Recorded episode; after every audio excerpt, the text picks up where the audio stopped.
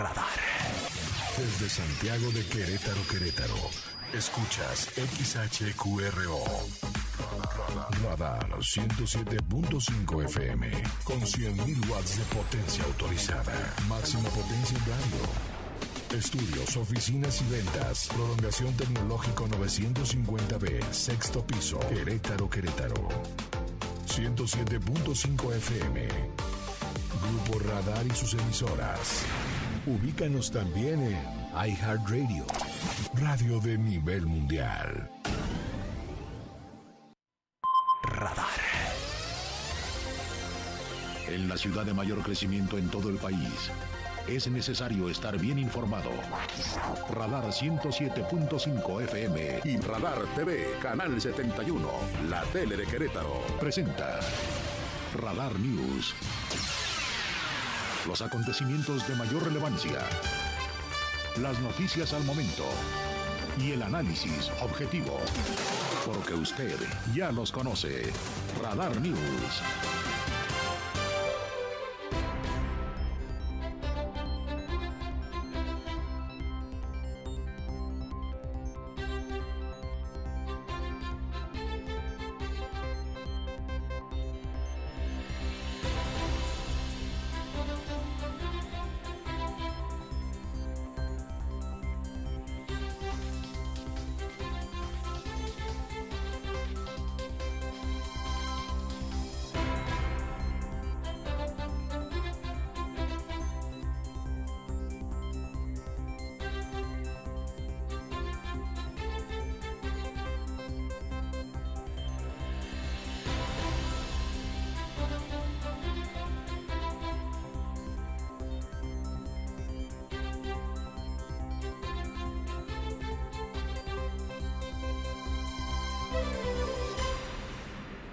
¿Cómo están? Muy buenas tardes. Una nueva semana más con usted.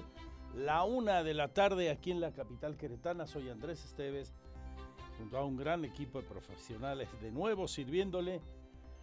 Como a usted le gusta, aquí llevaremos las noticias con la fuerza de la verdad, sin refritos, lo de hoy, lo más destacado de las últimas horas y lo que podrá venir de información en las próximas. Ya interactúo en las redes sociales de Radar nuestro WhatsApp, por ejemplo, 442-592-1075. Estamos también en las de su servidor, mi Twitter, arroba Andrés Esteves MX. Fanpage andresesteves.mx, misma dirección, la misma web con las noticias y nuestro canal en streaming.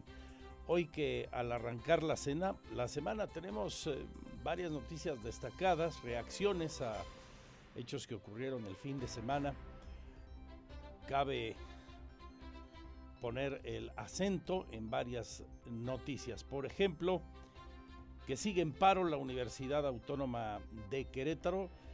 La rectora teme que si el conflicto se extiende pudiera perderse el semestre. Ese es su temor, pero mantiene la confianza por otra parte en que haya una solución. Dice también hoy Teresa García Gasca que están trabajando en el pliego petitorio que el sábado, como le conté en nuestras redes sociales, leyeron en una especie de meeting los estudiantes de la Comisión de Redacción de Facultades Unidas, pero que, por cierto, hasta la hora en que declaró la rectora, por ahí del mediodía, no han recibido. Dice, no han recibido todavía ese documento. Están a la espera de ello, pero como ya lo conocen, por la lectura que se dio del mismo, están trabajando. Considera que hay varias de las peticiones, la mayoría que pueden ser atendidas. Sin embargo, matizó en el hecho de que no podrá haber despidos seguramente de las personas que están pidiendo salgan de la universidad, porque según la rectora no hay elementos para que esto ocurra. Solamente existió denuncia en uno de los casos de las personas que mencionaron, pero el tema en su momento ya fue resuelto, según Teresa García Gasca. Entonces trabajan ya para dar respuesta al pliego petitorio una vez que lo reciban y seguir con un diálogo que evite que se pierda el semestre y que eh, pues pronto se vuelva a las actividades en nuestra máxima casa de estudios. Eso es lo que ha comentado la rectoría en las últimas horas y que es nota sobresaliente hoy en la agenda informativa. También, eh, por supuesto, le vamos a platicar de otras noticias destacadas. Por ejemplo, que hoy México Elige publicó una nueva encuesta de las que hacen periódicamente en los diferentes estados del país para que la gente valore a su respectivo gobernador. Le vuelve a ir bien a Mauricio Curi, crece un poco en el nivel de aprobación y se mantiene en el número uno con el 72.8% de los encuestados con opinión favorable. Esto es un 1% más que en la última medición. Así que mantiene el número uno atrás, cinco puntos atrás. Vila de Yucatán, otra panista, la de Aguascalientes en tercer sitio. Luego está el recién llegado gobernador de Tamaulipas, Américo Villarreal. Otra morenista, María del Pilar Ávila. Y así sigue la lista. En Morena, ella está en Baja California. Luego en ese top está Miguel Ángel Riquelme, es el priista mejor valorado, él es el gobernador de Coahuila aún. Crece notablemente el de Puebla, Miguel Ángel Barbosa, y los peor valorados, Laida Sansores de Morena, la gobernadora de Campeche, otro morenista, Cuitlahua García, de los peor valorados, él es el gobernador de Veracruz, Lorena Cuellar, la antepenúltima, ella es la gobernadora también de Morena de Tlaxcala, luego Rutilo Cruz, él es también gobernador de Morena en Chiapas y en el top 5 de los peor valorados una panista, María Eugenia Campos Galván, la gobernadora de Chihuahua. Vamos a tener por supuesto la información de los deportes. Ya están los horarios de la liguilla. Hay buenos partidos, ¿eh? Creo que el duelo más parejo se dará en Monterrey. El partido de ida será en el Azteca contra Cruz Azul a las 9 del miércoles y el de vuelta en el estadio de La Pandilla el sábado a las 6 de la tarde. Otro duelo cerrado, el de Pachuca que recibirá en el estadio Miguel Hidalgo el jueves a los Tigres. El de vuelta será el domingo en el estadio Hidalgo. El de ida es en Monterrey. El de vuelta es en el estadio Hidalgo. Los otros duelos, América contra Puebla. Un viejo enfrentamiento que ha tenido etapas interesantes en la historia del fútbol. El partido de ida en el Cuauhtémoc. Claro, Pirros ya puso el himno de las águilas, como no. No podía ser de otra manera. Bueno, tus águilas, las águilas de muchos, Van a visitar el Cuauhtémoc el miércoles a las 7 y el de vuelta será el sábado en el Azteca a las 8 de la noche. Y el cuarto enfrentamiento también luce interesante. Santos, que va a visitar el Nemesio 10, la bombonera el jueves a las 7 de la tarde y el de vuelta será en el estadio mm, de Torreón a las 7 del domingo. Esos son los partidos de la liguilla. Ayer las Chivas en el mejor partido, creo, del repechaje, empataron sobre el tiempo y luego en penaltis quedaron fuera en el último penalti. Fue un duelo muy atractivo ese, como suele ser, ¿eh? el enfrentamiento que se da entre el equipo de la Chivas Rayas del Guadalajara y los de la Franja. Bueno, de esto nos va a platicar Víctor Monroy antes de que el propio Víctor y por supuesto Roberto Sosa tomen la estafeta para Radar Sports. De las cosas interesantes hoy de esta jornada de noticias, la cual en sumario le presento ahora mismo, enseguida. Le recuerdo mi Twitter, arroba Andrés Esteves MX. Esto y muchísimo más. Participe con nosotros.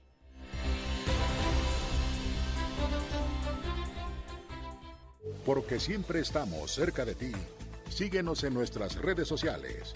En Facebook, Radar News Querétaro. En Instagram, arroba Radar News 1075 FM. En Twitter, arroba Radar News 1075. Radar. Por el campo yo respondo. Ya inició el censo agropecuario. Las entrevistadoras y los entrevistadores del INEGI ya están en el campo. Por México yo respondo. Participa recibiéndolos y respondiendo el cuestionario del 19 de septiembre al 30 de noviembre. Contar lo que es importante para el campo es importante para México. Contamos en el INEGI. Contamos por México. Este es el resumen, lo más importante del día en Radar News.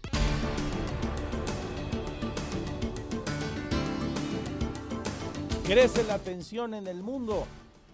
Hoy Rusia lanzó un ataque masivo a Ucrania en represalia por los ataques ucranianos para defender su territorio, concretamente la región de Crimea.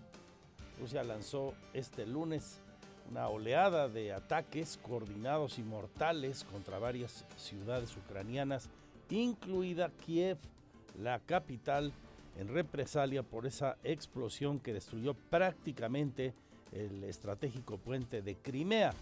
Es la mayor campaña de ataques contra Ucrania del señor Putin en todos estos meses de guerra. Ha dejado al menos cinco muertos, de acuerdo a los reportes. En Kiev coincidió esto con una reunión del Consejo de Seguridad del presidente ruso Vladimir Putin convocada tras la explosión del puente de Kerch en Crimea. El ejército ucraniano afirma que las fuerzas rusas habían disparado 75 misiles sobre ciudades de todo el país en estos ataques que incluyeron el uso de drones iraníes lanzados desde Bielorrusia, otro de sus vecinos. El último bombardeo contra la capital ucraniana antes del de hoy se remonta al mes de junio. El jefe del Kremlin prometió respuestas severas en caso de nuevos ataques. Es la amenaza de Putin. Paralelamente, el presidente de Bielorrusia, Alexander Lukarenko, estrecho aliado de Putin, acusó a Ucrania de perpetrar un ataque contra su país, por lo que anunció el despliegue de tropas conjuntas con Rusia. Quieren el pánico, dijo hoy en un discurso el presidente de Ucrania, Volodymyr Zelensky. Dice que esta mañana había sido muy difícil y explicó que las fuerzas rusas tenían dos objetivos con sus bombardeos, causar el pánico y el caos. Quiere destruir nuestro sistema energético, dijo el mandatario, anunciando que las bombas rusas habían tenido como objetivo ciudades importantes en el centro del país y en el oeste. Estábamos durmiendo cuando fuimos severamente atacados. Falta luz, falta agua, hay un caos en la mayor parte de las regiones ucranianas, incluidas amplias zonas de eh, la capital Kiev. Y mientras esto sucede hoy, en estas horas del lunes, también esta mañana el presidente de la República tuvo que hablar de varios comentarios que se filtraron desde el fin de semana. López Obrador respondió así sobre el presunto acuerdo que se firmó con Rusia para que los rusos pudieran espiar desde aquí a los Estados Unidos. Dice que es falso el presidente López Obrador, que el llamado acuerdo en materia de cooperación espacial tiene el propósito distinto al del espionaje expresó que hay propaganda en el mundo que maniquea información y ahora que va a haber elecciones en Estados Unidos la están utilizando con propósitos electorales, dice el presidente. Lo cierto es que estos acuerdos se firman con todos los países y no tienen el propósito de espiar a nadie ni de afectar la soberanía de ninguna nación. ¿Qué es lo que está pasando realmente? Pues que está la guerra, eh, esto lo hemos dicho, produce mucho sufrimiento.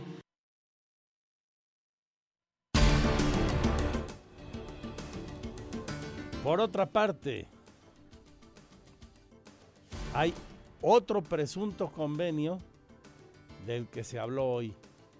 Este, hágame el favor, del gobierno de Zacatecas, del morenista David Monreal, con el gobierno de Estados Unidos.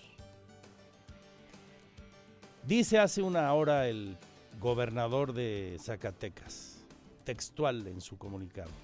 Respecto a la información imprecisa que recientemente ha circulado en los medios de comunicación, es importante aclarar que no existe ningún convenio o acuerdo firmado entre el gobierno de Zacatecas y el gobierno de los Estados Unidos. El diálogo, dice Monreal, que sostuvimos la semana pasada con funcionarios estadounidenses a través del embajador Ken Salazar, se dio en un marco de respeto a la soberanía nacional, uno de los principios centrales de nuestro movimiento y bajo el entendimiento bicentenario acordado por ambos países. El intercambio de experiencias y mejores prácticas a través del diálogo y la colaboración es fundamental para tener el reto compartido de poner fin a la violencia y alcanzar la pacificación del país y la región. Desde el gobierno de Zacatecas seguiremos actuando con firmeza y respeto a la ley para lograrlo. Supuestamente se comentó el fin de semana, luego de una declaración de el embajador Salazar, que habían tenido un acuerdo con Zacatecas para apoyar al gobierno de aquel lugar en su lucha contra el crimen organizado que trae de cabeza aquel eh, norteño estado de la República Mexicana. Bueno, que no hay tal, acaba de decir el señor Monreal, David, hermano de Ricardo, por supuesto el presidente de la Junta de Concertación Política de la Cámara de Senadores. El presidente desde temprano descalificó tal acuerdo y dice, de entrada, tiene razón, viola la ley. Un gobierno puede hacer un acuerdo de este tipo con un Estado extranjero. Un gobierno estatal puede firmar ese tipo de convenios. Pero no haré escándalo, dijo el presidente. Una declaración, nosotros tenemos confianza en el embajador de Estados Unidos, Ken Salazar, y eh, es parte de lo mismo, es la temporada y entonces se declaran cosas, pero no pasa a mayores si no hay nada eh, escrito, convenido. Es importante que todos sepamos. Es importante que todos sepamos dice el presidente mexicano, que todos sepamos qué, pues sí, ¿no? Que sepamos qué respecto de qué y por qué. En el caso del presunto acuerdo con los rusos y en el caso del presunto acuerdo de Zacatecas con los norteamericanos. Las cosas están así respecto a esos dos temas polémicos. Por cierto, López Obrador adelantó que el Gabinete de Seguridad de México se va a reunir con su homólogo norteamericano el día jueves, que es 13 de octubre en Washington.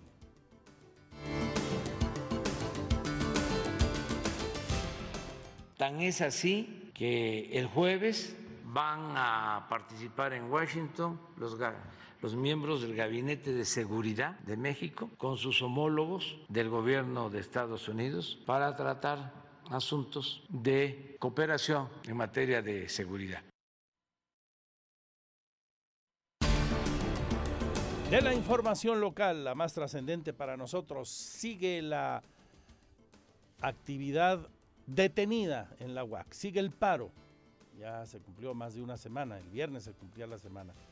El sábado, le pongo a usted el contexto, el comité de redacción de la Junta de Facultades Unidas leyó el pliego petitorio que enviarán a la máxima casa de estudios. Se había dicho que esto ocurriría el sábado, que enviarían el pliego petitorio el sábado. Lo leyeron sí el sábado. De hecho hubo dos comunicados, uno a través de un video y ese que eh, leyeron en una de las explanadas de Ciudad Universitaria. Punto número uno, dice la rectora hoy que no lo han recibido. Dos, que ya están trabajando en él y cree que pueda haber acuerdo en casi todos los planteamientos pueda haber solución a los planteamientos de los y las universitarias. Sin embargo, matiza que en el tema de la solicitud de despido para varios de los funcionarios de la UAC, esto no es posible porque ni hay elementos, ni son las eh, renuncias, los despidos, moneda de cambio.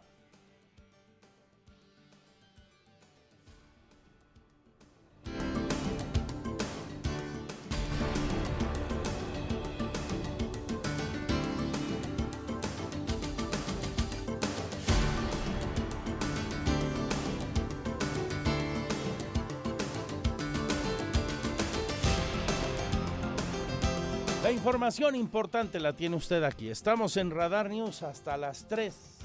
Gracias por su confianza.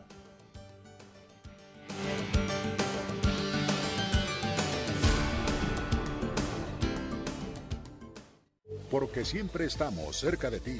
Síguenos en nuestras redes sociales. En Facebook, Radar News Querétaro. En Instagram, arroba Radar News 1075 FM. En Twitter, arroba Radar News 1075.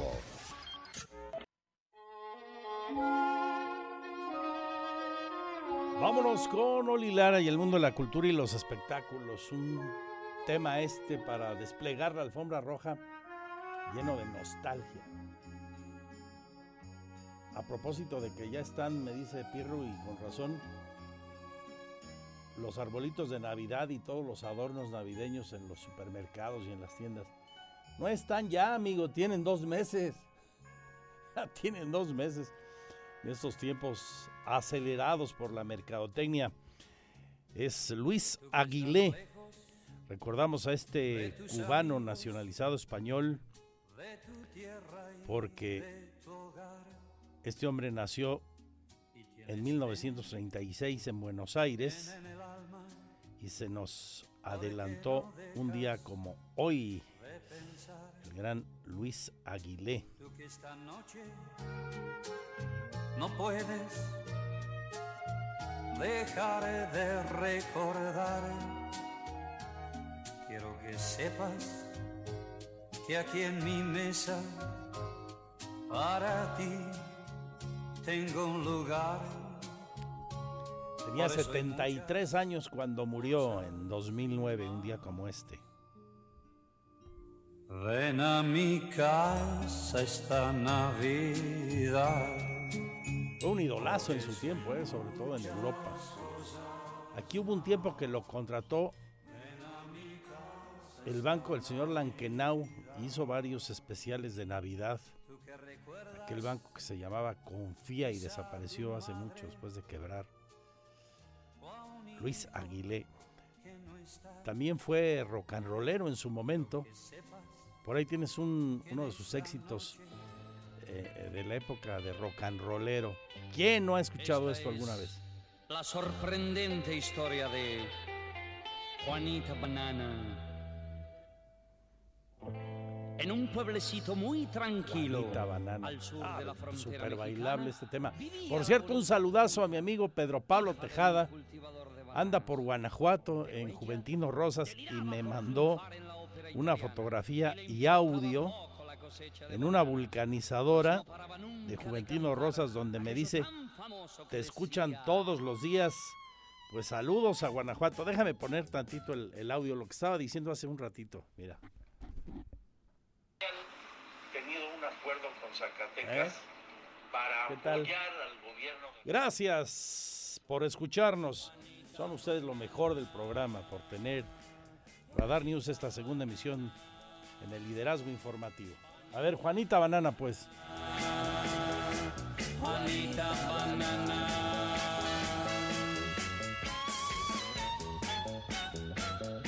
¿Cómo canta?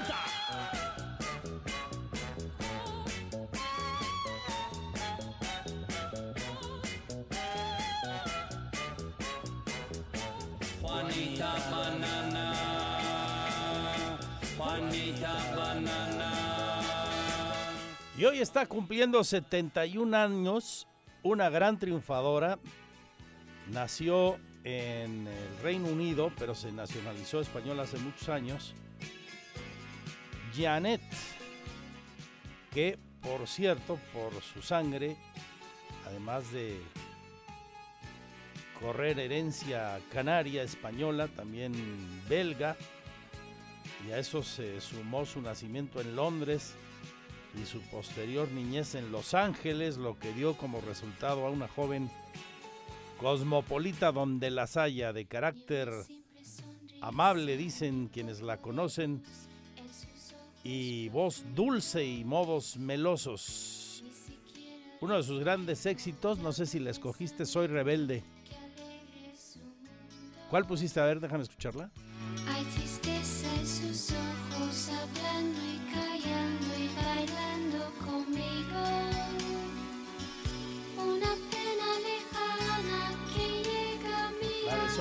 ¿La tienes a la mano?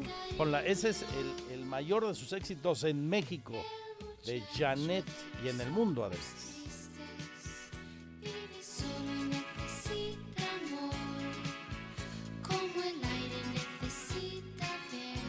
Vámonos con la información. Oli Lara, Cultura y Espectáculos, a la 1.38 de esta tarde de lunes. Gracias por su confianza.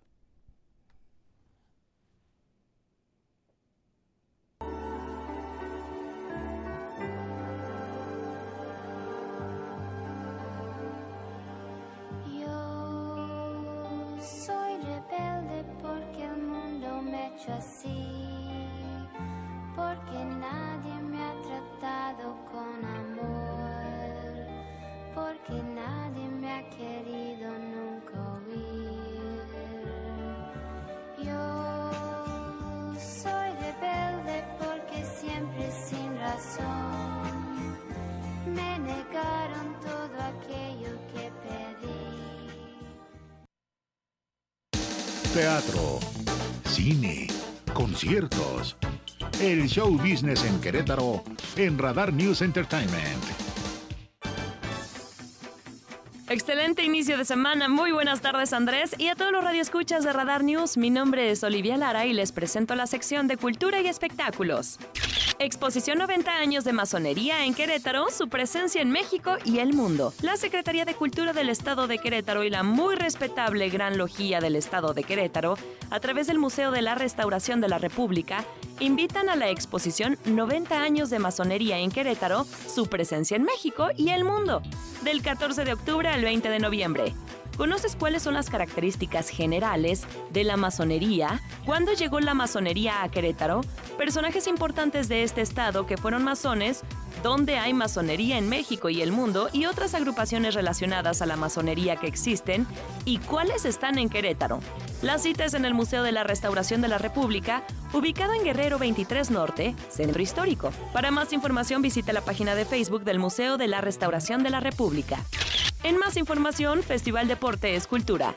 La Secretaría de Cultura del Estado de Querétaro te invita al Festival Deportes Cultura del 13 al 16 de octubre, el cual tiene la finalidad de mostrar la correlación entre deporte y cultura. La cultura y el deporte son dos potentes herramientas para reforzar valores, generar lazos de solidaridad, empatía, tolerancia y el sentido de pertenencia. Habrá proyecciones de cine, conferencias, conciertos, exposiciones y concursos que servirán como un puente para el diálogo, la reconciliación y la unidad. Se tendrá una conferencia con el montañista Carlos Carsolio, una exhibición de carteles olímpicos y un concierto con la Filarmónica de Querétaro. El programa completo del DEC podrán consultarlo en www.culturaquerétaro.gov.mx y en las redes sociales de la Secult. Visita el sitio web del festival https diagonal www.decfestival.com. No te puedes perder este increíble evento. Y por último, concurso de calaveritas literarias. El Museo de Arte de Querétaro convoca a la comunidad de Querétaro a sumarse y compartir esta gran tradición mexicana en el concurso de calaveritas literarias 2022. Se pide mandar texto con una extensión máxima de dos cuartillas en formato PDF. Junto con los datos de contacto, solo se recibirá una participación por persona. Esta información se deberá enviar al correo convocatoriasmacuro.gmail.com del 1 al 30 de octubre. habrá tres ganadores, a los cuales se les entregará un paquete de libros de arte y sus textos serán publicados en la página del Museo de Arte de Querétaro. Esto fue todo en Cultura y Espectáculos. Excelente inicio de semana, buen provecho y hasta mañana. Muchas gracias, Sol. Y al volver, todo lo que debes saber sobre el paro en la universidad. Hablan hoy de nuevo las mujeres integrantes de la Comisión de Redacción de las Facultades Unidas sobre, sobre su pliego petitorio, la respuesta de la rectora y mucho más aquí hasta las 3 en esta nueva emisión de Radar News, este programa que empieza a la una, como usted y todos sabemos, y termina a las 3. Porque nadie me ha querido nunca oír. Porque siempre estamos cerca de ti. Síguenos en nuestras redes sociales. En Facebook, Radar News Querétaro. En Instagram, arroba Radar News 1075 FM. En Twitter, arroba Radar News 1075.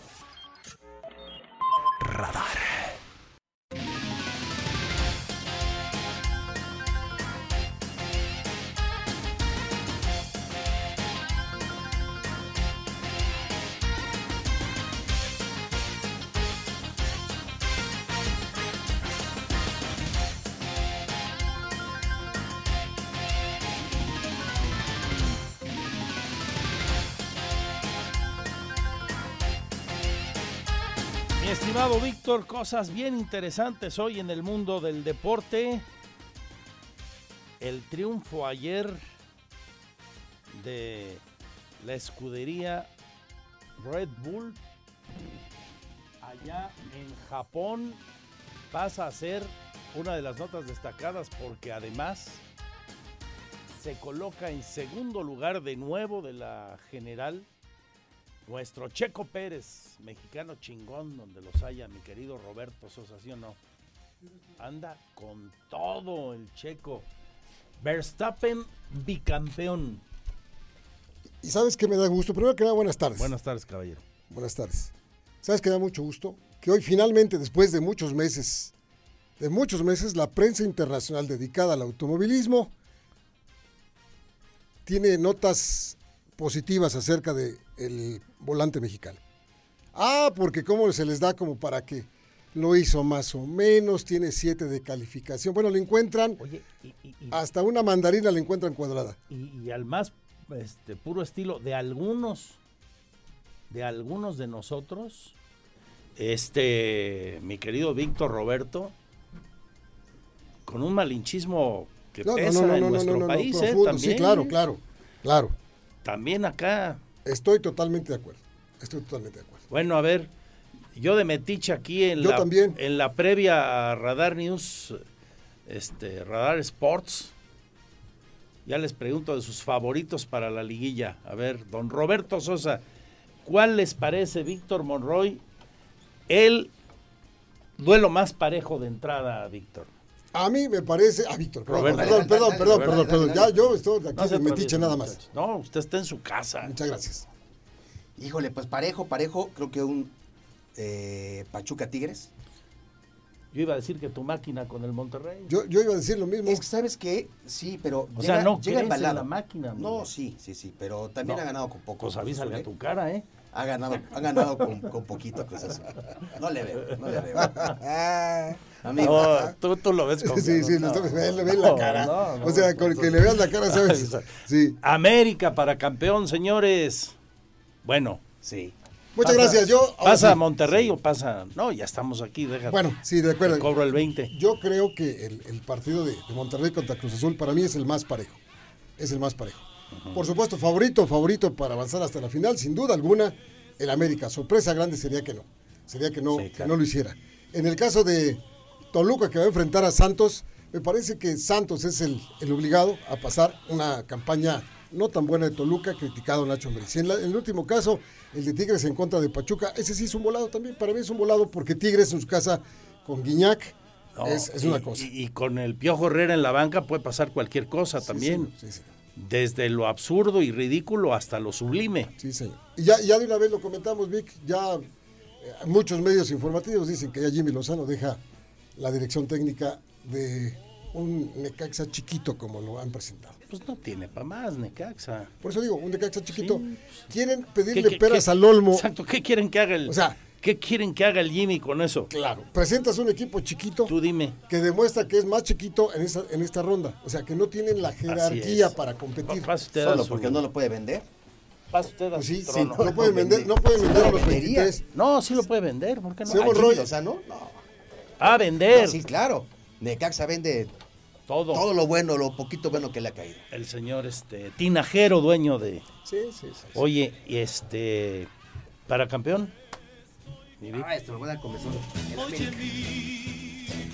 ¿Tú? Yo no, yo no. Fíjate que ¿No? yo si digo América me caigo gordo, entonces mejor prefiero caerme gordo. Yo me, me gustaría que fuera alguna buena sorpresa, que salga entre, entre Tigres Ah, y bueno, Pachuca. eso es quien te gustaría. Me Bueno, gustaría. ¿quién me gustaría No. Cruz Azul? La realidad es la realidad, pues América, pues ¿Quién porque es el América? equipo más parejo, es el equipo que mejor fútbol ha tenido. ¿Saben algo? Yo coincido en América. Mi plan B es Toluca. Me gusta el Toluca. Pues llegó. Tuvo, tuvo un bache al final del torneo. Pero aguas con Toluca, ¿eh? Tiene un equipazo. Tiene un equipazo Toluca. Pero las inversiones No, no ganan títulos. Yo ¿No? creo, no. No. yo creo que está entre Pachuca. Pachuca, y yo Tigres. también pondría Pachuca. Bueno, queda grabado. ¿Tú, Raúl? Fuerte. Tú quisieras Toluca. Pero ¿a quién crees campeón? Vas a decir a la América. Tigres. Ah. Raúl dice Tigres. No, ya, a Pirro Pirro, no, ni le a preguntamos. Pirro ni le Él le va al Cruz. Azul de toda la vida, entonces. Lina Salinas Lina a- va al conmigo. Atlético Caguama. Cruz Azul. Ese no juega, está todavía en quinta división. Bueno, venga, los deportes, que hay muchas cosas y buenas después de esa satisfacción que nos dio otra vez el Checo. Checo Pérez. A Sí, las señor. tres los escucho una vez que Muchas me vaya de aquí. Sí, usted, me subo al gracias. auto, inmediatamente pongo Radar Sports. Oye, Andrés, rapidísimo. ¿Te gusta la idea de que, de que haya béisbol profesional aquí en Querétaro? Sí, claro, todo lo que abone. Mira, van a construir un estadio. Ya este comentábamos la primicia por teléfono el viernes, tú la dabas aquí al aire, allá por los rumbos del antiguo eh, autódromo. Ya vi el proyecto, es una inversión de más de 500 millones de pesos. Así de pura entrada que alguien llega e invierte 500 millones de pesos en Querétaro es bienvenido. Por supuesto. Así venga a traer lucha libre, este softball, lo que quieras, o, o una tienda de canicas. Ahí de entrada ganamos. Querétaro no es una ciudad en el reciente, eh, en el pasado próximo, este, beisbolera. Pero yo siento que hay mucho beisbolero, Sí. sobre todo en las comunidades. Es correcto. Yo recuerdo la época porque me tocó transmitir béisbol en los 80 cuando en la decisión de la Liga Mexicana de Béisbol se creó la nave La aquí. nave, la El- nave junto con Ramón Abulón. Abulón se trajo aquí a los celestes. Fue una experiencia fallida, la de la nave, y no alcanzó a... No. A- a- No, políticamente duró tres meses nada más. La nave, sí. tres meses, políticamente. Deportivamente duró ni uno. Pero aquellos partidos de Celestes de Querétaro en el parque de béisbol que ahora están derribando del auditorio Josefa Ortiz de Domínguez, iba la gente. Iba la gente. Este no prendió por lo que ya decía. Yo creo que hay mucho beisbolista este, de closet todavía. Y no porque no quieran hacerse ver, sino porque pues a dónde van, al llano, Hay muchas ligas amateur. al Te llano. voy a decir una cosa, lo hemos ponderado muy bien, Al Víctor, llano. y tu servidor aquí en estos micrófonos. El béisbol es un deporte 100% familiar, Andrés. Sí, El deporte te puedes ir con tu esposa, con tus hijos, con tus hijas, con tus hermanos y todos, y pasas un momento muy agradable alrededor del béisbol. Sí. Chelero. Pues además, Muy chévere, claro. digo, eso ya, ya es la ganancia. Ese es valor agregado. Yo Sí. recuerdo la, la primera vez que fui a una serie del Caribe, una final en ¿Aquí en México? En Mazatlán, Ah, en Mazatlán. Mazatlán. Sí, la final de la serie del Caribe Sí, claro, pero en Mazatlán. Mazatlán. Jugaba Venados. Bueno, es que no han jugado en Hermosillo. ya Sí, han jugado en varios, pero me tocó en Mazatlán. Llegué, me senté, en- me senté ahí en mi butaca. Le hablé al de las chelas. Me tomo una chela. Pero tú es cosa que le pides la primera y ellos solitos te traen la segunda, no, la tercera, no, la no, cuarta, no. la que- ¿Sabes con qué llegaron? Con Una un cubeta. cartón. Te, lo, te llevan el cartón, el cartón, así el cartón de, de, No, pero era para que te sentaras, chel- No, para- no, yo sí había comprado asiento, no me había colado a las escaleras. Lleno de hielos. Oiga, yo pedí una. No, pues las que quiera. Aquí así las servimos. Y Andrés, tan educado, no hizo la grosería de regresarle. No, no, no Claro, puedes hacer no eso. puedes Y hacer además eso. era fin de año. Era, No, además Mazatlán. Mazatlán, imagínate.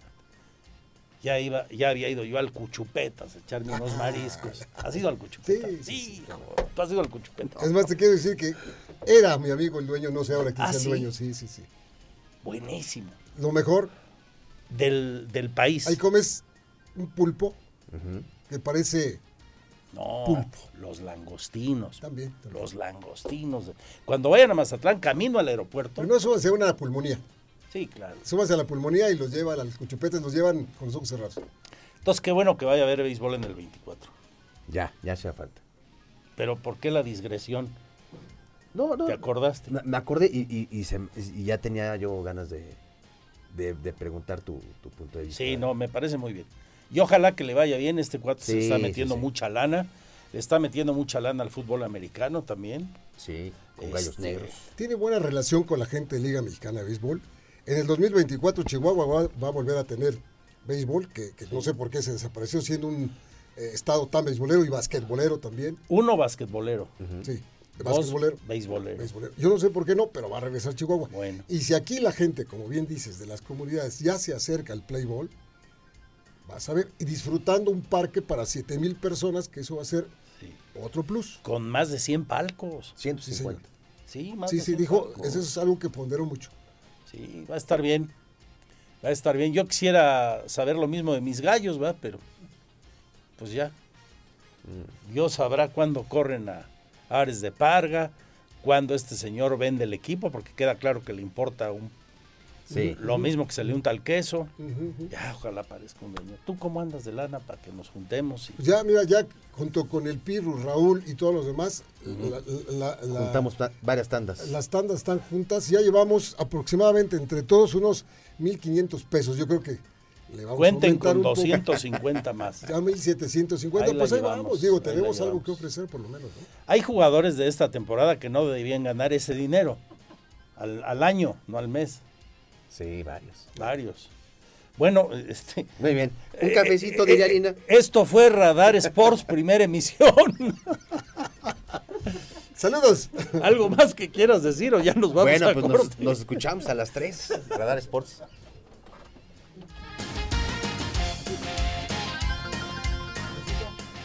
Bueno, vámonos ya con los horarios, las fechas de este repechaje. El día de ayer por la tarde se definieron los cruces en los cuartos de final de esta liguilla con la dramática victoria en penales de Puebla sobre las Chivas en el Estadio Cuauhtémoc. Con este resultado, Puebla, octavo lugar en la tabla general, se va a medir al líder, al equipo de las Águilas del América, mientras que Monterrey cruzará caminos con Cruz Azul, Santos Laguna ante Toluca y Pachuca en contra de los Tigres. América, Monterrey, Santos y Pachuca, recuerde usted, obtuvieron el boleto a la ronda de eliminación directa gracias a que ocuparon los primeros cuatro sitios de la tabla general. Por su parte, Puebla, Cruz Azul, Toluca y Tigres tuvieron que pasar por la ronda de repechaje donde eliminaron a las Chivas, León Juárez y Necaxa de manera respectiva. ¿Cómo quedaron los horarios para los cruces de los cuartos de final?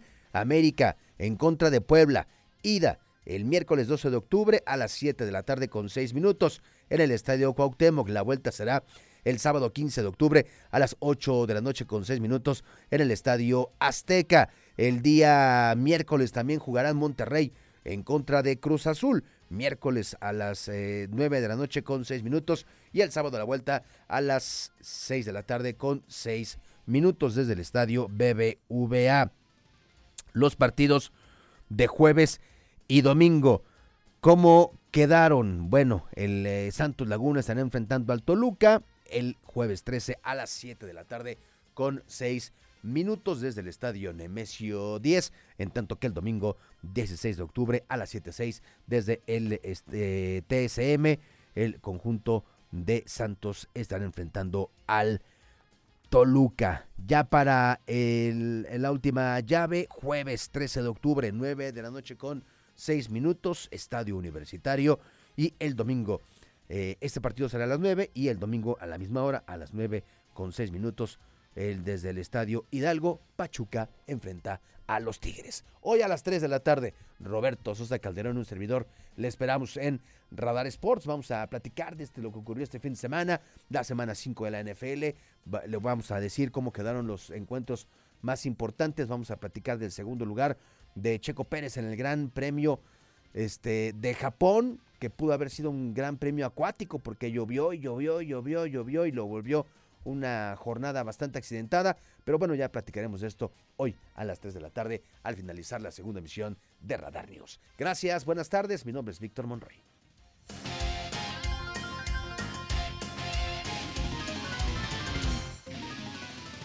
Porque siempre estamos cerca de ti. Síguenos en nuestras redes sociales. En Facebook, Radar News Querétaro. En Instagram, arroba Radar News 1075 FM. En Twitter, arroba Radar News 1075. Radar. No todo lo que se publica es noticia. La información con veracidad está en Radar News. Continuamos 107.5 FM Radar y Radar TV, Canal 71, la tele de Querétaro. Dos de la tarde con ocho minutos retomamos la información más relevante de este día. Las actividades hoy del gobernador Mauricio Curi que tienen que ver con el ámbito local y nacional. Le diré por qué.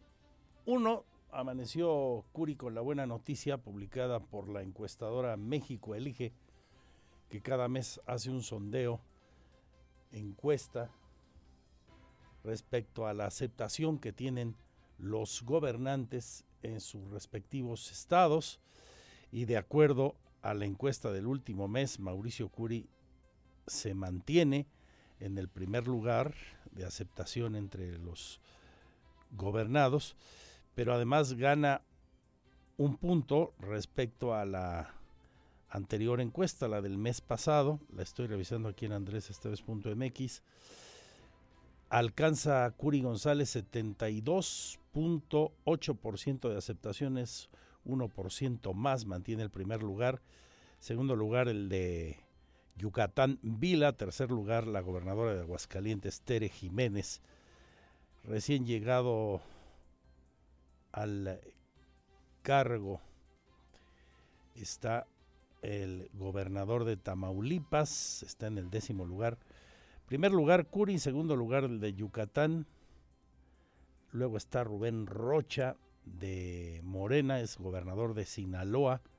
Y también la morenista de Hidalgo, del vecino estado de Hidalgo, se encuentra en un buen lugar, en el top 5, con 67.1% de aceptación.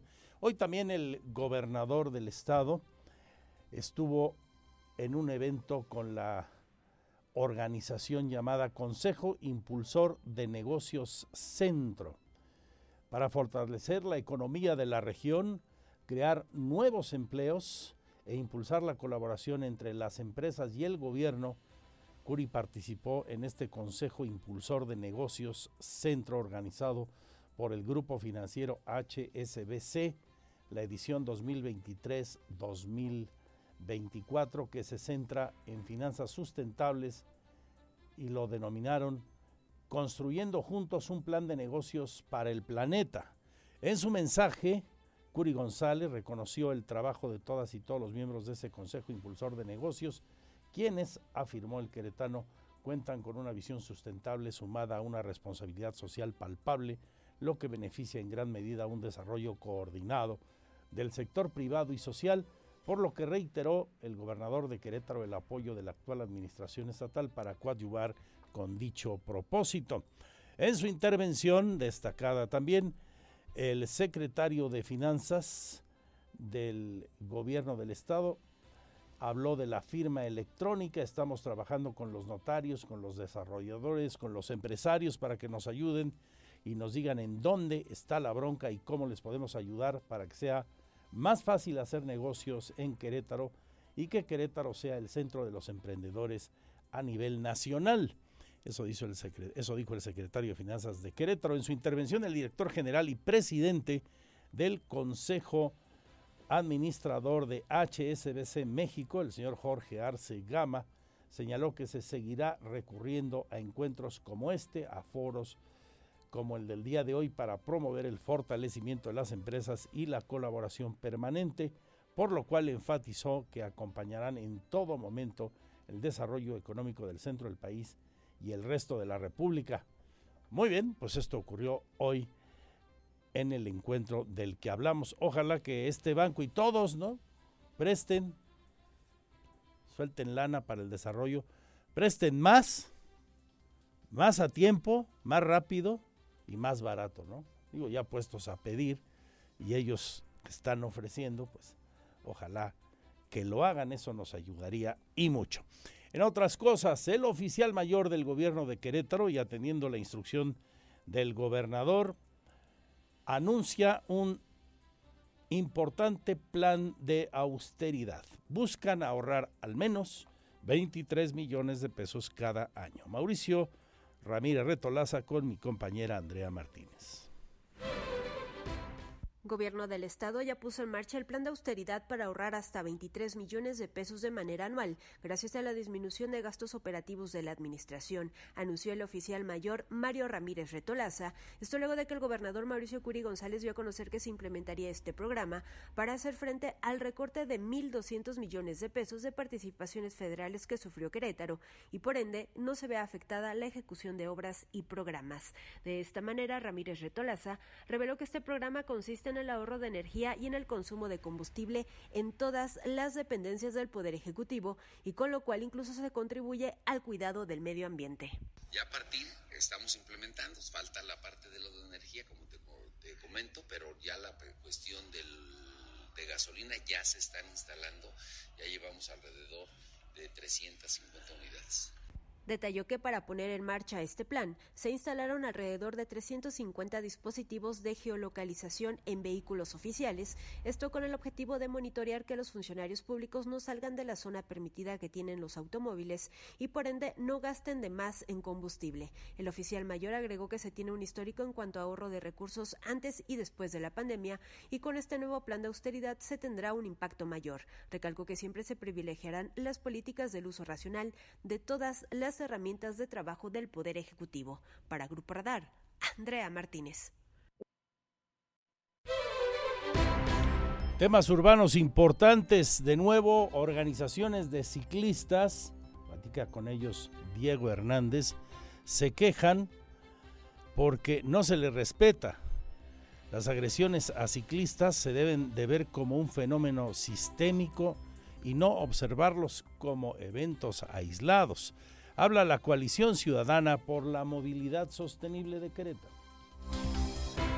Las agresiones a ciclistas se deben de ver como un fenómeno sistémico y no observarlos como eventos aislados, donde el uso de vehículos motorizados puede ser una herramienta para ejercer poder ante otras personas, explicó Mariana Rubias, integrante de la Coalición Ciudadana por la Movilidad Sostenible en Querétaro. María, yo creo que será postura o, como un entendimiento que, que nosotros tenemos de la situación. Primero es que, como te digo, es que es sistemático, ¿no? No es una cosa que a veces pasa y creo que como podemos entenderlo, es que parte de, y te va a parecer familiar, ¿no? Parte de una simetría de las condiciones que usadas de cierta forma ejercen poder. Hay, hay una persona con ciertas condiciones este, que, que de por sí usadas de cierta forma pueden agredir, como es el vehículo automotor, que con velocidad pues es un arma, ¿no?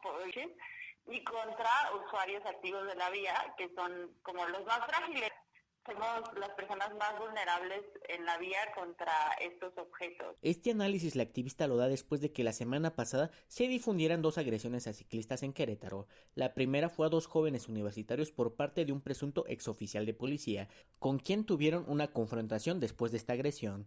Asimismo, el caso de Arturo Castro, quien fue agredido por dos jóvenes quienes pretendían subir material a las redes sociales de cómo vulneraban a la comunidad ciclista. Covarrubias explicó que al usar los automóviles como una herramienta de poder sobre otros ciudadanos ocasionan este tipo de abusos que tienen un trasfondo de jerarquía en la movilidad. En ese sentido, hizo el señalamiento que se necesita más cultura vial por parte de los queretanos, donde el respeto a otros tipos de medios de transporte debe de ser la base para trasladarse. Para Grupo Radar, Diego Hernández. Respeto, civilidad, palabras claves, ¿no? Para la convivencia social en materia de la convivencia en nuestras calles y de todo tipo de convivencias. Es algo por lo que tenemos que apostar y, y pronto y hacerlo muy bien. Regreso con todo lo que tiene que ver con el paro en la universidad. Sigue este desarrollándose. Ya se conoce un pliego petitorio, lo está esperando la universidad. Hablan hoy de nuevo las mujeres integrantes de la Comisión de Redacción de Facultades Unidas, planteando sus exigencias. Habla también la rectora a propósito de esto. Interese con nosotros enseguida. Por cierto, estaba leyendo en las horas recientes un documento que habla de el problema de la violencia sexual en el país, de los acosos hacia las mujeres, del nivel de acoso y de agresión que se da a las mujeres. Y mire, lamentablemente en esa estadística, eh, le quiero compartir, la estoy revisando de nuevo ahora mismo para platicarlo con usted. Resulta que nuestro estado ocupa también uno de esos lugares que no quisiéramos el tercer lugar nacional, nacional en acoso hacia las mujeres. Bueno, es claro que los integrantes de una comunidad son el reflejo de la sociedad. Hable usted de la universidad, de las empresas, de cualquier tipo de institución y organizaciones.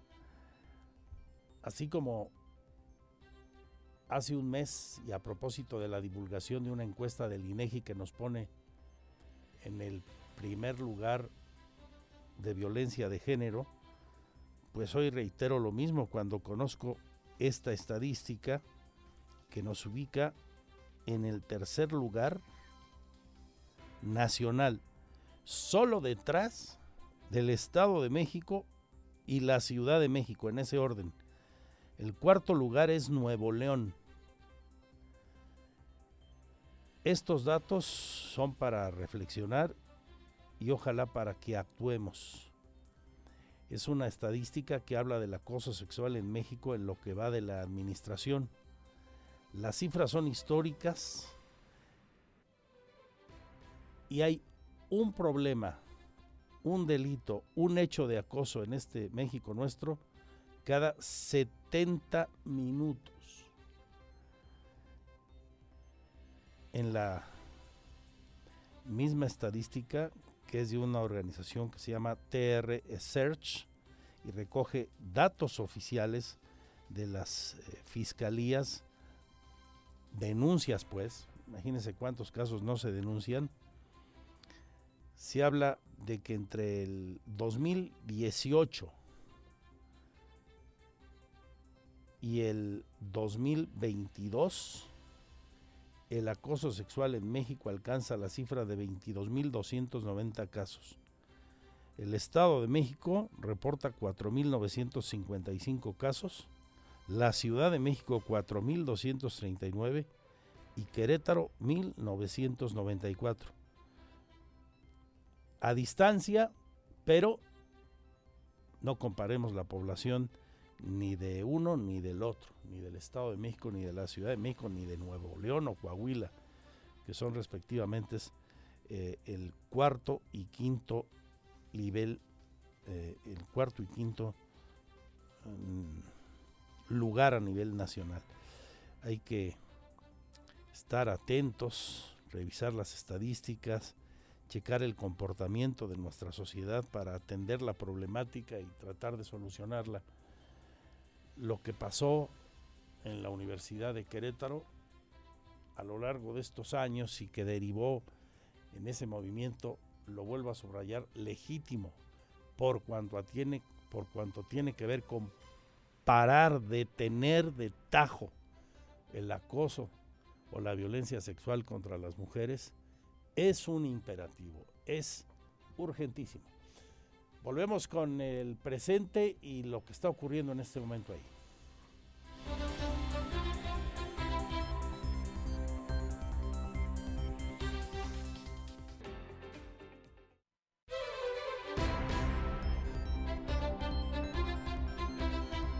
Gracias por seguir con nosotros las 2 con 27. ¿Qué está ocurriendo con el paro en la Universidad Autónoma de Querétaro?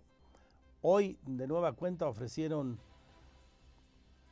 su posicionamiento en rueda de prensa los integrantes, las integrantes de este paro, quienes representan a la Comisión de Redacción de Facultades Unidas de la UAC.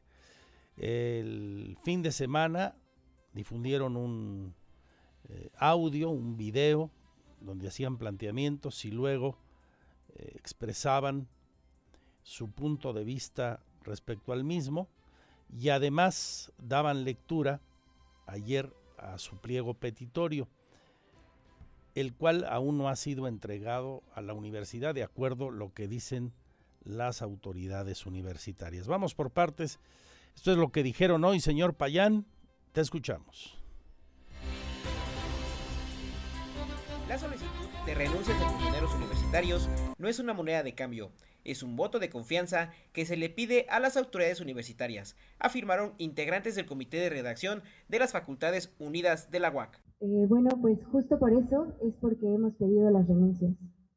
Eh, la universidad, las autoridades universitarias nos han demostrado una y otra vez que no podemos confiar en ellas.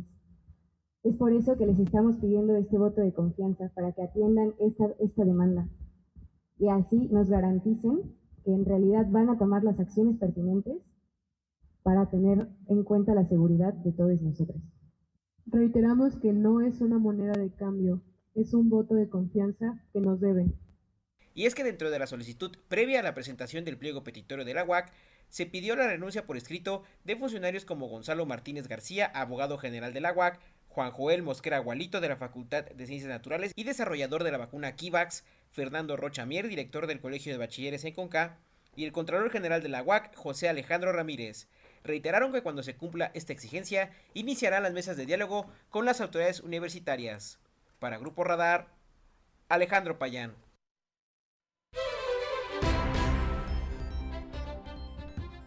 Y también ante las especulaciones, los dichos en corrillos universitarios, extramuros ahora, de que este grupo de estudiantes estuviera recibiendo asesoría de externos para la elaboración de su pliego petitorio. Dicen que no hay tal y van a mantener el paro por tiempo indefinido mientras no haya una solución, mientras no se atienda su pliego petitorio. Las y los estudiantes paristas de la UAC aseguraron que han recibido asesoría de expertos en diversos temas para la elaboración del pliego petitorio a las autoridades universitarias y afirmaron que el paro en las instalaciones seguirá de forma indefinida mientras no haya respuesta. Sí nos ha llegado información de que han tratado de politizar o por lo menos este, meter a varios partidos políticos, no vamos a mencionar a ninguno, pero como ya lo hemos mencionado varias veces, este no es un movimiento político, es por y para las les y los estudiantes. No vamos a permitir que en ningún momento se haga político y les reiteramos, como ya lo hemos mencionado, que le pedimos a cualquier ente político que se mantenga al margen porque no queremos que este movimiento y no vamos a permitir que se haga político. Finalmente, reiteraron que este movimiento no busca ser politizado y pidieron a todos los actores que buscan colgarse a este movimiento abstenerse de politizar la movilización estudiantil. Para Grupo Radar, Alejandro Payán. Y tengo también el posicionamiento de hoy de la Rectoría. El fin de semana manifestaron que estaban a la espera de recibir el pliego petitorio, pero que ya trabajaban en él para buscar una solución lo más pronto posible.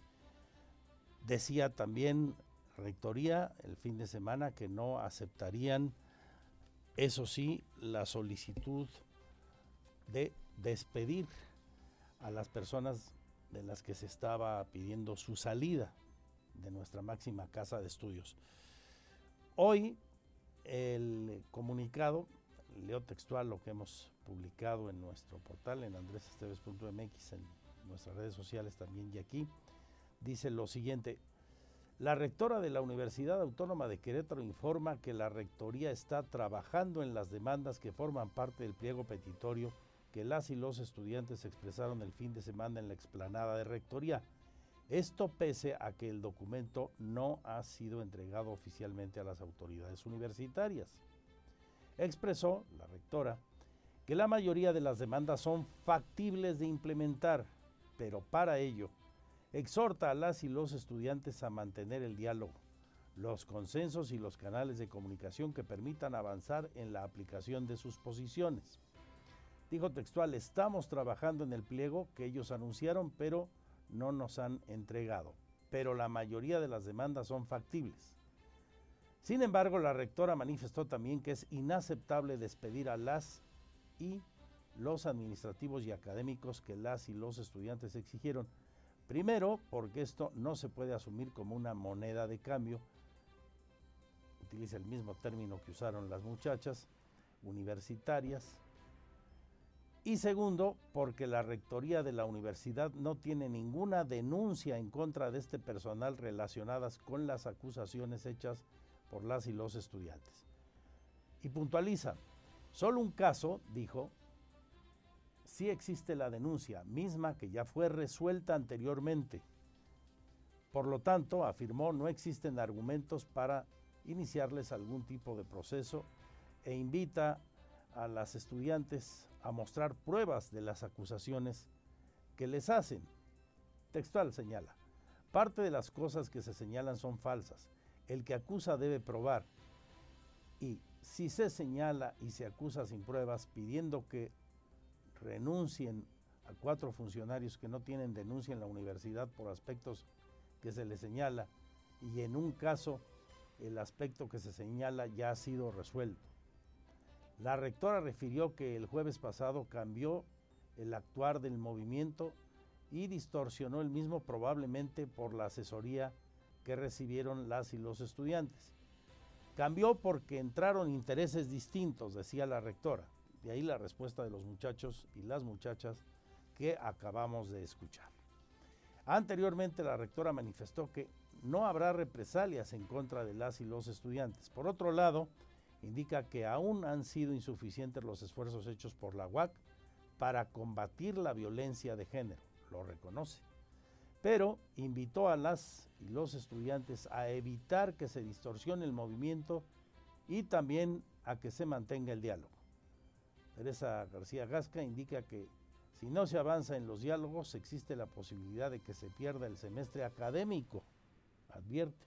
Sin embargo, confía en que habrá acuerdos y que esto no sucederá. Es lo último que ha informado como posicionamiento la rectora y que recogemos en esa nota que le transcribo del día de hoy. Así están las cosas, eso es lo que piden las estudiantes, los jóvenes que integran el movimiento en comisiones de la UAC, Comisión de Redacción de las Facultades Unidas, y la postura que asume la universidad. Así están las cosas hasta este momento.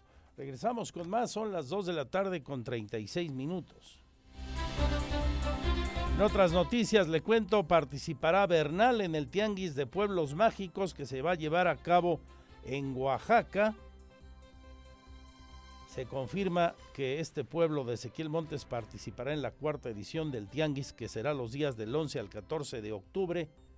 O sea, a partir de mañana y hasta el fin de semana estarán en Oaxaca para promover a Bernal. Habla Martín Zambrano, quien es el director de turismo de esa delegación?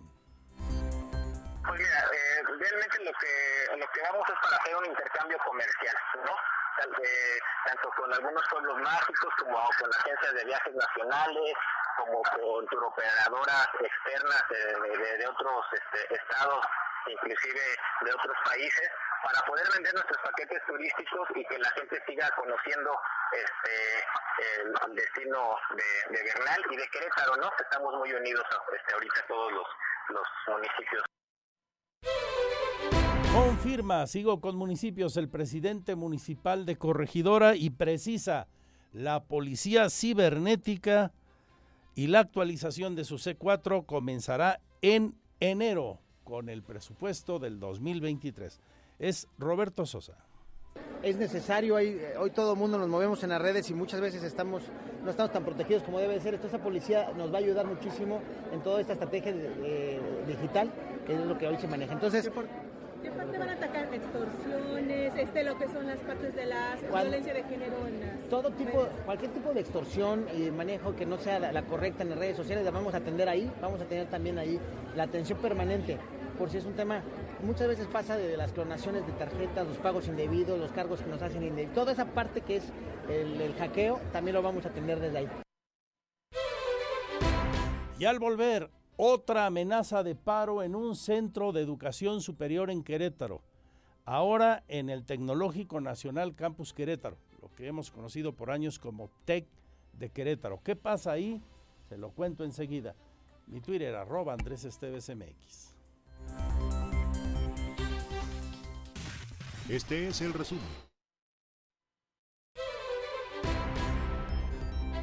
Por la tarde, en uno de los teatros del Querétaro Centro de Congresos, habrá de rendir su informe de actividades la presidenta del DIF, Car Herrera de Curi. Saludo al director del DIF, Oscar Gómez. ¿Cómo estás, Oscar?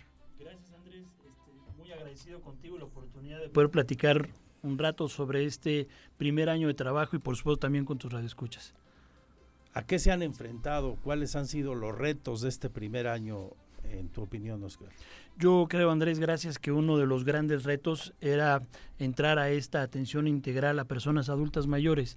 Si bien antes de entrar la administración había ya una reforma legal que incluía o preveía una, un cambio en la forma de atender a quienes eh, transitan esta etapa de la vida. También es cierto que desde dos meses antes que inició la administración platicábamos con Cara Herrera y empezábamos a visualizar, a tratar de estudiar el sistema estatal, cuáles eran los temas, donde había a lo mejor alguna oportunidad de fortalecer la asistencia social y el tema de adultos mayores era un grupo de su absoluta prioridad. Eh, y además, insisto, bueno, pues era un grupo, adultos mayores, que venía de un aislamiento muy fuerte por todos los dos años de pandemia. De Ellos fueron un grupo especialmente vulnerable a esta situación. El Entonces, más vulnerable. Sí, así es, el que a lo mejor le, le, generó más tema este aislamiento que vivimos durante tanto tiempo. Entonces, creo, Andrés, eh, que hoy, bueno, pues tenemos la oportunidad de tener una nueva institución dentro del sistema estatal DIF, es esta construcción de esta Procuraduría de Atención y Protección Integral a Personas Adultas Mayores. Tiene dos grandes áreas, primero todo este tema de resguardo de sus derechos, de representación jurídica, de inclusive asumir la responsabilidad de una tutela temporal o permanente asignada por una autoridad judicial.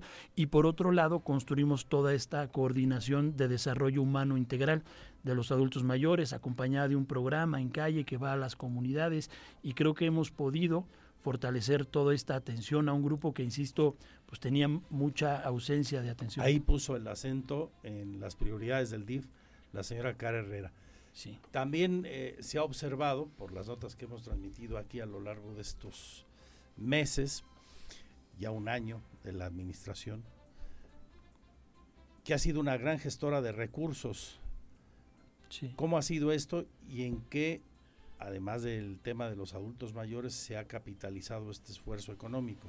Yo, yo lo que veo, Andrés, efectivamente es esta búsqueda permanente, este trabajo diario, este interés esta sensibilidad para desarrollar las actividades de asistencia social por parte de nuestra presidenta Carrera. Primero, pues es un trabajo muy fuerte. Yo me acuerdo en estos meses previos al arranque de la administración, nos ilusionábamos con determinada cantidad de recursos adicionales para poder fortalecer algunos programas. La verdad es que hicimos una propuesta de distintos programas. Ella hizo una labor de búsqueda, de gestión con el gobernador, que terminó con más de 316 millones de pesos adicionales para el sistema estatal DIF, 100% dirigidos a gastos sociales, es decir, ninguno de este recurso es para el gasto o para el tema operativo ordinario del sistema. Así es.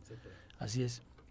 300, más de 300 millones que sumados al presupuesto, ¿cuánto ha ejercido el DIF en este último año, Oscar? Pues es un aproximado, es un aproximado de entre 850 y 900 millones de pesos con, con todo el tema del gasto corriente, más sumamos ahí la construcción que está sucediendo en este momento de un nuevo centro gerontológico regional para el semidesierto que va a estar en San Juan del Río y para atender a los adultos mayores de esa región. Que responde a esa lógica, ¿no? De, de poner el acento en los adultos mayores.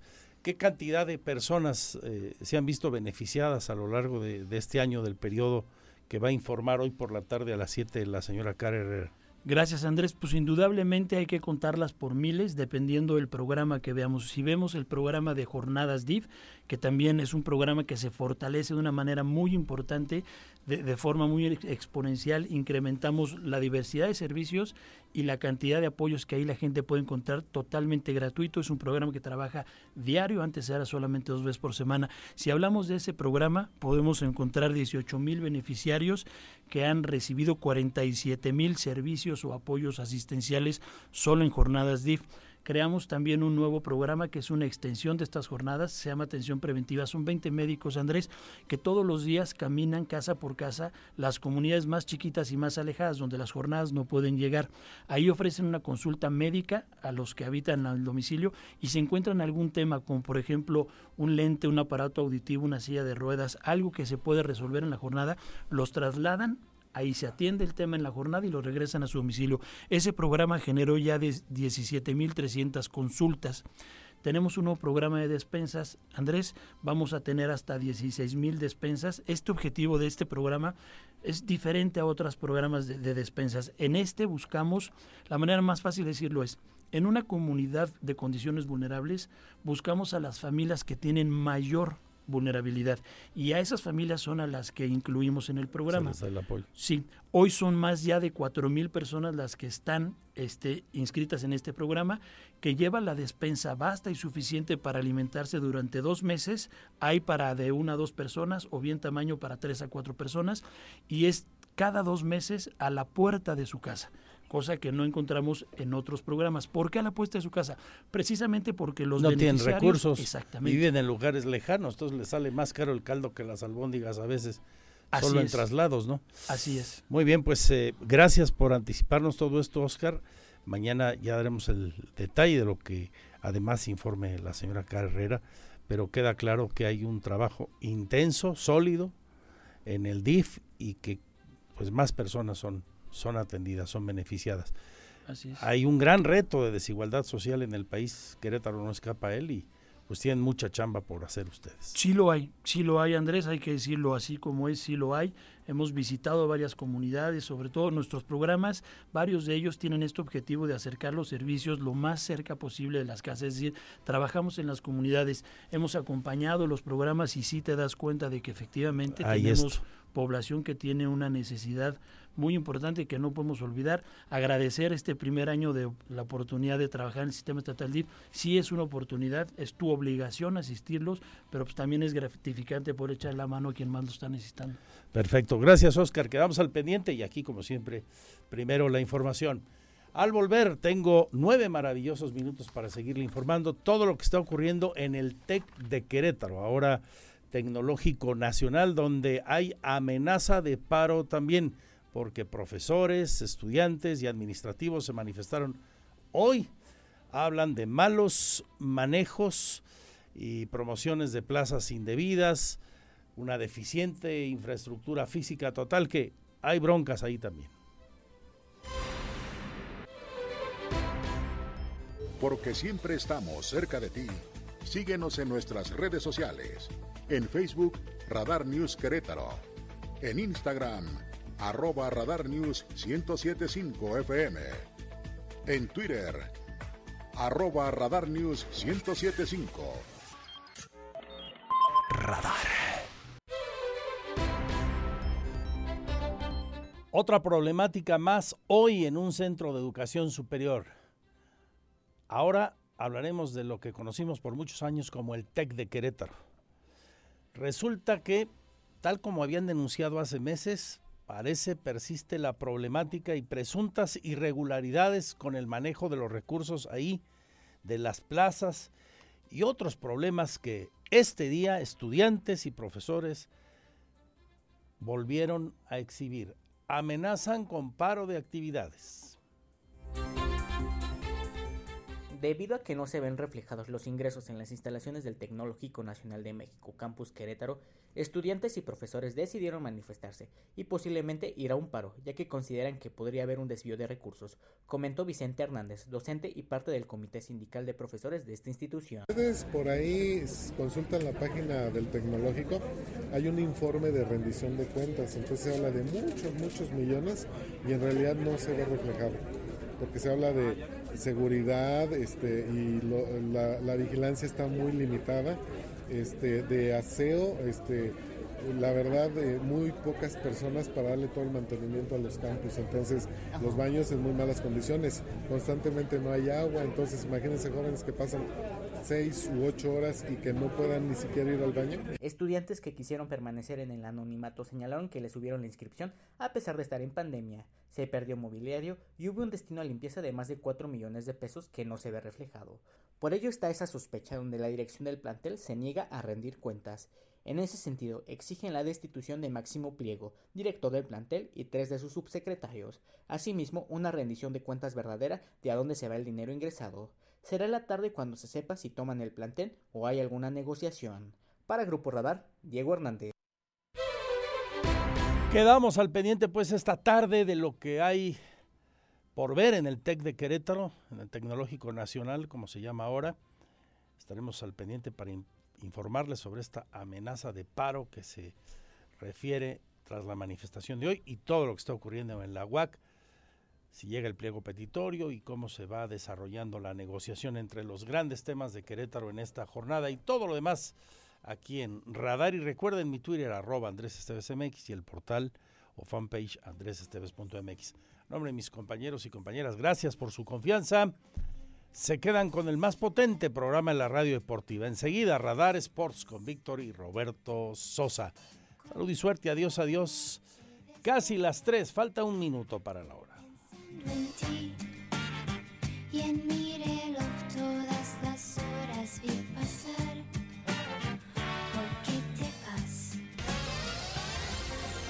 Ahora está usted bien informado. Radar News.